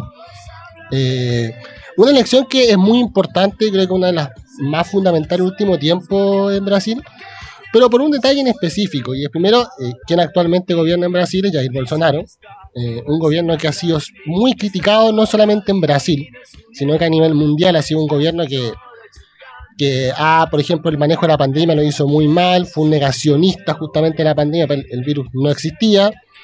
Eh, también fue una, era, tiene, él un presidente muy conservador, tiene un, un conservadurismo social muy importante, y aparte reivindicó más de una vez la dictadura militar que hubo en Brasil en el 64, incluso el día en que fue la dictadura hicieron como una celebración, eh, al- alentó todo eso. Eh, y también durante su gobierno, específicamente el 29 de septiembre de 2018, se llevaron a cabo unas manifestaciones muy grandes que agrupó principalmente a movimientos feministas por los dichos sexistas que él había dicho cuando era presidente y después siendo senador y presidente, eh, que se llamaban el NAO, que sería el no, que congregó a mucha cantidad de, agrupaciones feministas y movimientos sociales. Eh, Bolsonaro busca la reelección, es uno de los candidatos de las elecciones de ahora, y quien aparece como su principal eh, contendor, la principal figura contra la oposición, una figura muy conocida latinoamericanamente, una de las figuras más importantes de la política latinoamericana, y nos referimos a Lula da Silva. Lula da Silva fue un presidente es muy querido, eh, gobernó dos años en dos periodos en Brasil, en dos- de 2013 al 2010. Él dejó el poder con una aprobación muy alta, él dejó el poder con unos- casi un 80% de aprobación. Después vino los dos gobiernos de Dilma, Dilma Rousseff, que después, bueno, hubo ahí el que la destituyeron y, todo un conflicto. Esta es la quinta vez que Lula se postula a la presidencia. Antes de los dos mandatos que él había ganado, se postuló en el 89, en el 94 y el 98. Y recién en el 2003 es que él puede ganar eh, la elección. Eh, hay que recordar un poco para entrar en la, en- en- sobre Lula, que Lula estuvo preso, estuvo preso injustamente, hay que decirlo, porque él estuvo absuelto, estuvo preso 580 días, eh, eso le imposibilitó a ser candidato en la última elección en la que gana Bolsonaro. Eh, el juez Moro, eh, Santiago Moro, que luego fue, posteriormente fue ministro de Justicia de Bolsonaro, lo condenó a nueve años por corrupción pasiva. Eso le imposibilitó de ser candidato en 2018. eh, y luego él estuvo un año, un año y medio preso, año y siete meses, y luego lo liberan. Y el año 2018, el 8 de marzo del 2021, perdón, es que se le anulan todos sus procesos judiciales. Se le acusa de, eh, incluso por Laufer, que la persecución política que, y, y judicial que se le hizo en su momento, e incluso al juez Moro se le investigó por incompetencia. Eh, por eso el actual proceso brasileño no ha estado exento de polémica, el proceso actual de Brasil, y es porque Bolsonaro ha expresado más de una vez, en muchos testimonios, en muchas entrevistas y por redes sociales, que en, caso de que Lula gane elección, él no reconocería la victoria del líder del Partido de los Trabajadores brasileños. En este contexto de negacionismo, es que el martes el juez Alexander de Moraes allanó e investigó a un grupo de empresarios afines a Jair Bolsonaro por hablar a través de WhatsApp de un supuesto golpe de Estado en caso de que Lula da Silva gane las próximas elecciones. Los chats que involucran al empresario hicieron públicos luego que el medio Metro- Metropole filtrara diversos chats de un grupo de WhatsApp en el cual eran miembros ocho empresarios en el que manifestaban que era viable un golpe de Estado en caso de ganar Lula.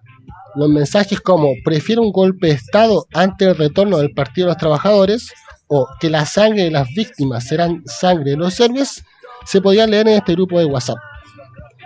El juez de la Suprema Tribunal Federal de Brasil, que sería un equivalente como a la Corte Suprema Argentina, ordenó un operativo que consistió de ocho, ocho allanamientos a estos ocho empresarios eh, en cinco estados diferentes. Les tomó testimonio, les bloquearon sus redes sociales y se le hizo una ruptura de bloqueo financiero a estos eh, políticos, eh, empresarios brasileños, justamente por, por el hecho de andar difundiendo esta, esta incitar más que nada a un golpe de Estado, que es preocupante que, que se, se, se exprese eso eh, aporta a una elección y que lo haga más que nada el candidato que es el, el presidente, no es un candidato. Jair Bolsonaro es el presidente de Brasil. Pero Bueno. para pregunta, ¿se va a postular para una hipotética reelección? Sí, eh, eh, eh, las principales figuras de la elección de Brasil son Bolsonaro y Lula. por eso. Él, por eso, él es candidato, pero a la vez es presidente. Y Ujú. que él manifieste tantas veces, Sí, obvio. Sí, veces, sí, sí, por supuesto. no reconozco. eh, si gana Lula, yo no voy a reconocer su victoria. Es, pre- es preocupante. Yo encuentro que es como para analizar justamente porque dices como. sí, es bueno, antidemocrático, es totalmente. muy antidemocrático. Incluso Lula la acusó más de una vez de antidemocrático. Eh, bueno, dentro de estos ocho empresarios, eh, de muchos rubros, eh, empresarios de gran poder, eh, entre unos se encontraba Luis Hank, que es el fundador de la cadena de almacenes Habana, uno de los principales aliados de Bolsonaro. Él salió a, a defenderse. Él dijo que expresó que a través de su red social Twitter que un artículo irresponsable sin contexto me puso en esta situación. Después expresó que nunca había hablado de un golpe de Estado y que siempre defendió la democracia.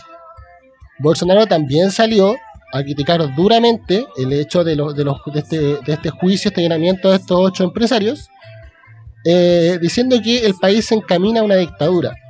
Es raro porque él es el presidente. claro.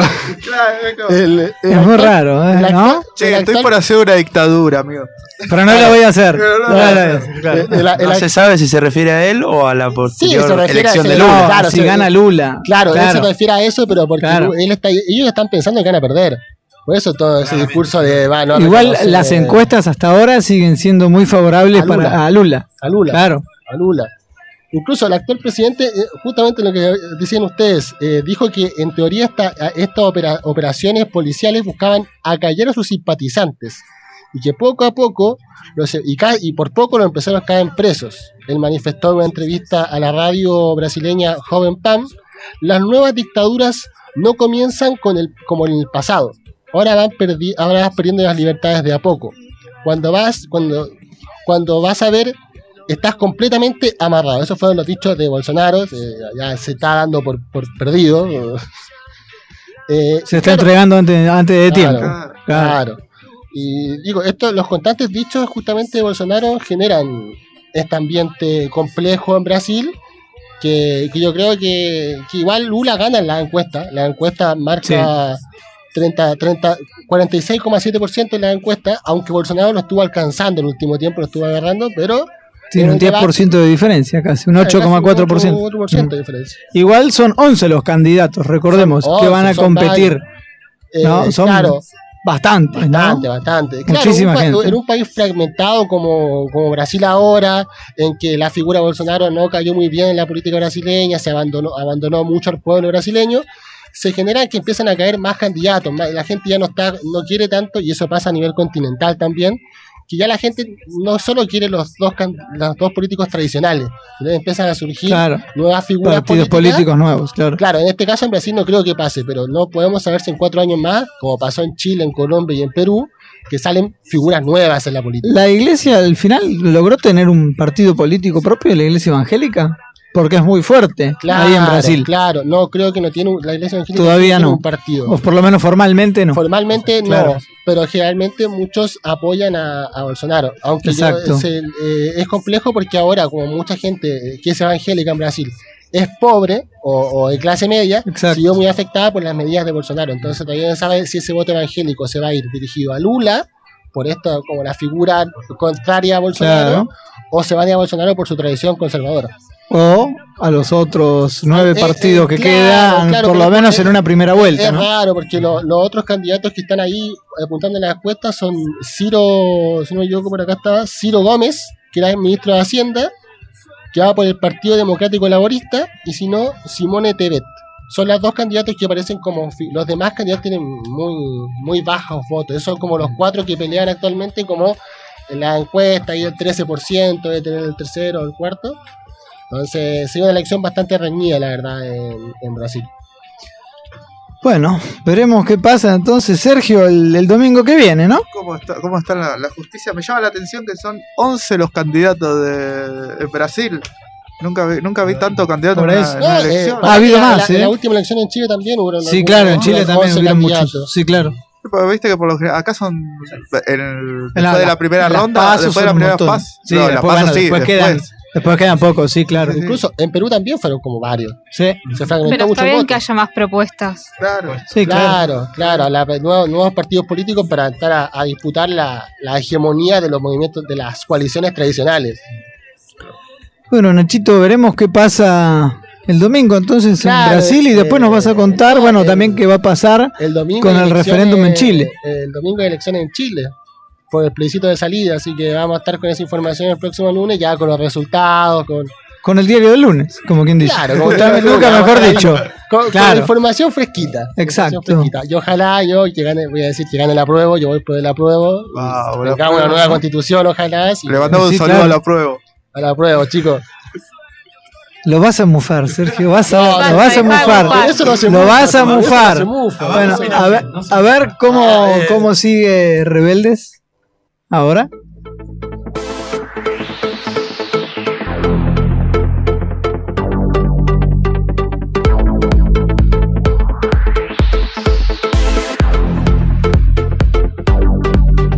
Y ya que llegó temprano hay que darle más tiempo del que por lo general tiene, ¿no? ¿Qué sé, Juaco? ¿Cómo andas? Bueno, ¿cómo estás, Mati? ¿Cómo andan, compañeros? ¿Todo bien? ¿Compañías bien? Hoy un tema interesante trajiste, me parece. A ver. Bueno, sí, trajimos dos temas más que interesantes. En primer lugar, vamos siempre con el contexto nacional, y tenemos que el programa Impactar Ciencia y Tecnología otorgará 120 millones de pesos a 17 diversos proyectos del rubro. Esto quiere decir que se aprobó una nueva adjudicación e iniciativas de todo el país que responde a desafíos presentados por organismos públicos en la búsqueda de soluciones que requieran del conocimiento científico o el desarrollo tecnológico para su resolución. Con el objetivo de fortalecer el impacto de la ciencia, la tecnología y la innovación en la construcción y aplicación de políticas públicas, se aprobó mediante la resolución SACT número 1829-2022 la adjudicación del financiamiento de 17 nuevos proyectos por un total de 120.721.000 pesos. Estos fueron elaborados por organismos del sistema científico y tecnológico y tienen como objetivo brindar respuestas a las demandas solicitadas por los organismos estatales. El Ministerio de Ciencia, Tecnología e Innovación, MINCIT, a través de la Subsecretaría de Coordinación Institucional, creó el programa Impactar Ciencia y Tecnología, que tiene como propósito promover proyectos de investigación y desarrollo destinados a brindar apoyo a organismos públicos en todos sus niveles, en la búsqueda de soluciones a desafíos del interés público que requieran del conocimiento científico o el desarrollo tecnológico para su resolución y así generar un impacto positivo en el desarrollo local, regional y nacional. Bueno, esto es lo que veníamos hablando, ¿no? De no solo eh, concentrar el, el desarrollo de la ciencia a nivel local y regional, digamos, eh, lo que es Buenos Aires mayormente, la provincia con Sí, mayor poder del país. Ciudad de Buenos Aires y el AMBA, ¿no? Justamente, sino eh, ampliarlo a nivel nacional, no ir desarrollando el resto de provincias que tienen esa potencialidad y fortalecer a las que no lo tienen para, para bueno, poder generar ese, esa igualdad ¿no? de, de condiciones. Entonces, al respecto, el subsecretario de Coordinación Institucional del Ministerio, Pablo Núñez, señaló, el programa tiene más de 200 desafíos presentados y casi 100 proyectos en ejecución en todas las regiones, donde el sistema científico-tecnológico del país trabaja mancomunadamente con los gobiernos de todos los niveles para la mejora y el desarrollo de las políticas públicas que redunden en mejoras para toda la población argentina. Algo, como decimos siempre, a destacar, ¿no? Es que está, que está muy bueno que, que así pase y que no se quede todo en, este en este AMBA, que en realidad eh, hay mucha gente que vive en todo el resto del país, ¿no? Sí, Así es, quizás sea el tiempo ya de empezar a, a pensar en lo nacional, ¿no? Y quitar un poco ese unitarismo que vivimos luchando hace varios siglos, ¿no? Y bueno, en segundo lugar, tenemos algo más a nivel internacional, que obviamente también incumbe a nuestro país, que es el descubrimiento que impulsa la ciencia y tecnología, el nuevo descubrimiento, el cual consta de un telescopio llamado James Webb, que logró imágenes del universo con un nivel de detalle sin precedentes. El mundo fue testigo de un logro extraordinario de la ciencia y la tecnología. El telescopio espacial James Webb lanzado en noviembre pasado, produjo las primeras imágenes totalmente calibradas de galaxias, nebulosas y zonas de formación estelar con un nivel de detalle sin precedentes, augurando una segunda era dorada similar a la que produjo el telescopio Hubble tres décadas atrás. El doctor Emilio Donoso, astrofísico del Instituto de Ciencias Astronómicas de la Tierra y el Espacio, ICATE, CONICET, Universidad Nacional de San Juan, brindó su punto de vista sobre este descubrimiento y nos da detalles de cada una de las fotos tomadas por el telescopio web. El profesional dice, el telescopio es la gran apuesta de la NASA para impulsar la ciencia y la tecnología en el estudio del universo. El instrumento es el fruto de 23 años de planeamiento, diseño y construcción, que ocupó literalmente a varios de miles de científicos e ingenieros en 20 países, comenta el especialista. Agrega además, el resultado es un telescopio espacial infrarrojo con un espejo de 6,5 metros de diámetro, el más grande lanzado al espacio, capaz de detectar la tenue luz que la primera generación de estrellas y galaxias emitieron hace 13.500 millones de años, cuando el universo apenas acababa de nacer tras el Big Bang. Mirá lo atrás que fue, ¿no? En cuanto a Y mirá la plata que tuvieron que poner, ¿no? Claramente. ¿Cuánto, cuánto cuesta? toda la ese, inversión, ¿no? años de inversión, de Pero trabajo. muy interesante, la verdad, que todo esto que se puede hacer en nuestro país. Claramente, claramente. La verdad que fueron años de inversión, de desarrollo, trabajo sin parar, en conjunto con varios países de- del mundo y, y- y bueno, lo que fue, mirá lo que fue tan atrás, ¿no? A tan, tanto tiempo atrás cuando se generó el, el universo. Claro. Para evitar que el propio calor del instrumento interfiera en la detección de esa luz infrarroja, el telescopio debe refrigerarse hasta una temperatura de menos 223 grados Celsius y se encuentra ubicado en el punto Lagrangiano L2, protegido de la luz solar directa por la sombra de la Tierra. Pero, perdón, pregunto, digo, ¿no se congela a 223 grados bajo cero? Se hace. ¿No hace frío? Y está un poquito fresquito, sí, pero bueno, generalmente es la No es como quema, A ¿viste? Cuando hace 200, mucho frío, claro, porque te, quemas en un momento, claro. es como claro, te quema del frío, Claro. Lo contrario, ¿no? Pero una quemadura fría. No, bueno, es mayormente 223 grados bajo cero.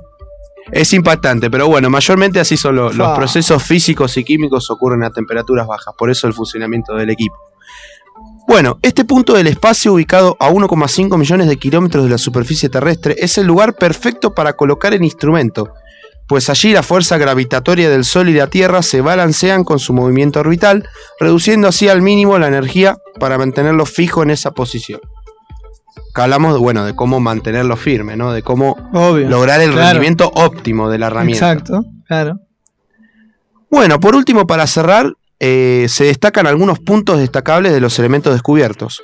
El primero es el SMAX 0723, el cual apenas le tomó medio día al James Webb obtener esta imagen centrada en un cúmulo de galaxias, denominadas SMAX 0723, ubicado a casi 5.000 millones de años luz de distancia.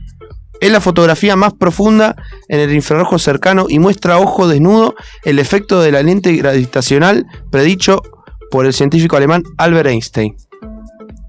El segundo es el WAPS P96b, que en el cual en este caso el telescopio hizo foco en un exoplaneta gaseoso de la mitad de la masa de Júpiter que orbita en torno a una estrella similar al Sol, a unos 1100 años luz de distancia de nuestro sistema solar. El resultado es impactante, pues el James Webb no, logró no solo detectar la presencia de vapor de agua, sino de nubes e incluso neblinas presentes en su atmósfera. Con lo cual, bueno, podemos ver que se formó naturaleza, ¿no? En ese, Sí, exactamente. en ese caso, ¿no? Claro. Hubo vida en algún momento. Exactamente, así es.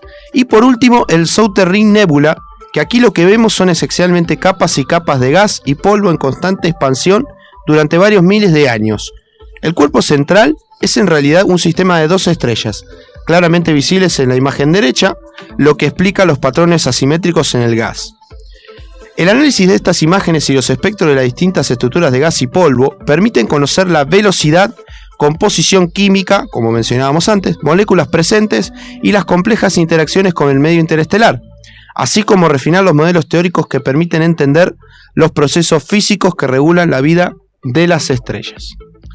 Bueno, podemos ver Wow. que es toda una mezcla ¿no? de procesos físicos y químicos So- que permiten detectar todo esto. Somos muy pequeños, chicos, el universo es muy grande. ¿Hay vida para vos Sí, obvio, ¿cómo no va a haber vida en otro planeta? En la Tierra, decía yo. ah, había tramposo, eh. Claro. Tramposo, tramposo. El universo es muy confuso realmente, dijo alguna vez Ah, Maggie Simpson. Exacto. nos pusimos explosivo mentalmente. Bueno, ¿viste la noticia? Te iba a preguntar hablando de eso. Que dicen las malas lenguas que la luna alguna vez formó parte de la Tierra. ¿Lo leíste? Salió esta semana. Sí, la he leído. La de verdad bastante impactante, ¿no? Son nuevas teorías que justamente dice que los materiales que formaron la luna pudieron haberse originado en su totalidad aquí en nuestro planeta, obviamente, hace muchísimos millones de años. ¿no? Impactante. ¿Qué me contás? La verdad que cuando lo leí me quedé como cuando Plutón dejó de ser planeta. Fue, fue, Sí, eso, eso ahí, fue se- algo- ahí perdí mi infancia. Eso- fue algo bastante impactante. Yo viví justamente esa parte, llegué a vivirlo con mi infancia y me produjo la misma sensación. La verdad quedé repla- te replanteaste muchas cosas cuando te dicen Plutón no es planeta. eh. Claro. Toda la vida fue un planeta, toda tu infancia. Che, ¿no será la, la luna el, el- el meteorito que rebotó y se fue para arriba? Tal vez. ¿Será? ¿Quién sabe? Tal vez, tal vez, tal vez. Bueno, Pero- veremos qué, qué sucede en los próximos años, a ver si podemos averiguarlo o no. Y bueno. Mirá, mirá qué, mirá qué puntualidad, qué nivel. Impecable, terminó de cerrar. 10 Música. puntos, ¿eh? Vamos, vamos. Hoy llegó temprano. el programa después lo logramos, vamos. Eh, Juaco, Juaco, Juaco. Bueno, si me permite, señor conductor, antes de irnos, eh, sí, teniendo en cuenta tenías lo- algo para decir. lo sí. acontecido en, en nuestra universidad. eh, ha fallecido un compañero, el estudiante Brian Cantero. La verdad queremos mandarle muchas fuerzas a su familia, sus seres más queridos y, y bueno, nada, eh, la verdad una pérdida grande. Era un chico que tenía todo por delante. Así que bueno, más que nada saludar a su familia, darle fuerzas y, y bueno, lo mejor para, para lo que sigue, que, que bueno, hay que seguir adelante a pesar de todo, ¿no? Era muy joven, ¿no? 22 años tenía. Así es, 22 Ujú. años, ha muerto también su madre y, y su pequeña hermanita que tenía tan solo 9 años. Así que bueno, todas las fuerzas para la familia. Bueno, gracias, Juaco, obviamente, por venir. Y, de- y destacar el rol También. de la comunidad universitaria que lograron juntar lo- los Ah, sí, todo lo, sí, toda la plata, es cierto, que necesitaban para, el, para el velatorio. La verdad Exacto, sí, gran, gran sí. iniciativa que han tenido desde la universidad difundir el, el pedido de los, más- los seres más cercanos, ¿no? Y, y bueno, gracias a Dios hoy en, en el mediodía hemos... eh, eh, se ha recibido la, la feliz noticia, ¿no? Que con la solidaridad de toda la gente se ha podido juntar para el velatorio y sepelio de esta familia, ¿no? Entre tanta tristeza, por lo menos un- una buena, una buena Y que noticia, se sienta ¿no? el apoyo también de parte de toda Sí, la claro. comunidad. Sí, aclaramos que estamos hablando de la Universidad de Avellaneda. que- Sí, la, referencia, Universidad Nacional de Avellaneda, sí. La gran UNDAP. Exacto. Así que, bueno, sin más, nos despedimos hasta el. hasta ¿Viste el lunes Resident que- Evil, Matías? Sí. Es que ya la tenés que embarrar. ¿Por qué la embarra? Pero por, de un ¿Por momento qué serio, la che. embarra? ¿por qué abajo? Hay que No, arriba, ¿por qué la arriba. embarra? No, Sergio, no. Chau, Sergio, hasta el lunes que viene. Ni, ni te despidas, chau. Chao, chao. Eh, chau, Juaco. Gracias, Fuego. Nos vemos. Un placer. Nachito, muchas Chau, gracias. Nos vemos el lunes. Chau, Aldi. Un Hasta placer. el lunes. Jero, abrazo enorme. Será hasta el lunes que viene en otro Rebeldes en Patas. ¡Chao! Y al darles el sol la espalda, revolotean las faldas bajo un manto de guirnaldas para que el cielo no vea. En la noche de San Juan, cuando comparten su pan, su parienta y su galán, gentes de diez mil raleas. Y apurar, yo os espero si queréis venir. Pues cae la noche y ya se van nuestras miserias a dormir. Vamos subiendo la cuesta y arriba mi calle se vistió de fiesta.